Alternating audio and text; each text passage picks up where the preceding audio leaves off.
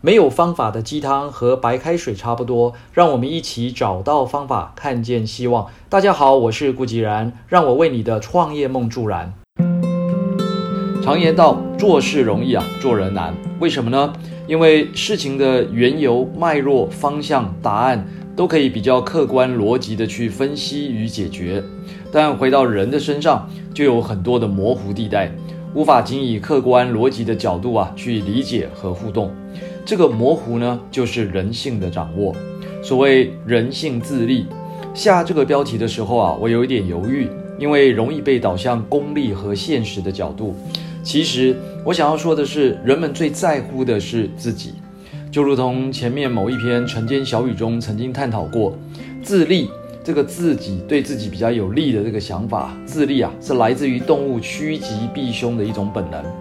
选择较好的生活方式、较优渥的工作收入、较舒适的生活环境与品质、较有利的地位啊等等，这些都是本能，不需要特别的去教导。在《水浒传》梁山伯里面啊，有一百零八条英雄好汉，就有一百零八种不同的人性展现，但归纳起来就是一条人性自立。不谈别的，就先看看那个大寨主宋江好了。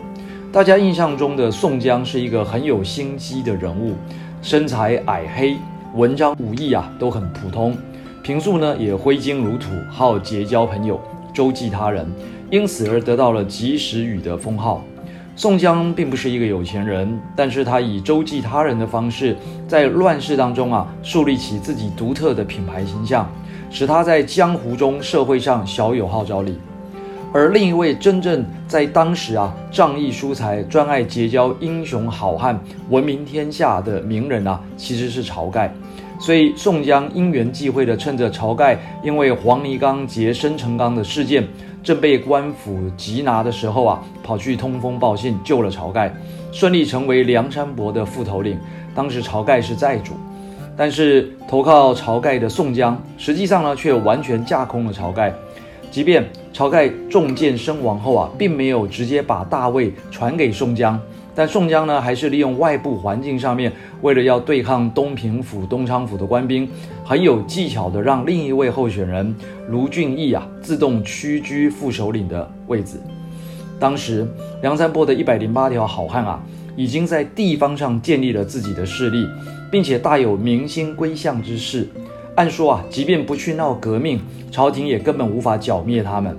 可是宋江在多次击退朝廷的征剿后啊，却接受了招安，把梁山伯上面的这个替天行道的大旗啊，改为顺天护国。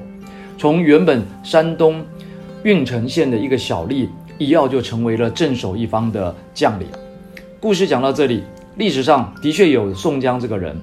虽然并不像小说写的那样的精彩，但是呢，也类似于这个整个故事的铺排。宋江为什么要这个模仿晁盖的仗义疏财呢？因为他想要名。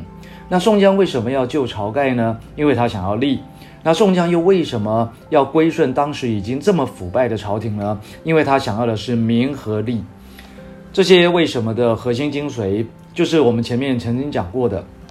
宋江想要在乱世当中啊，获得较好的生活方式、较优渥的工作收入、较舒适的生活环境与品质、较有利的地位等等。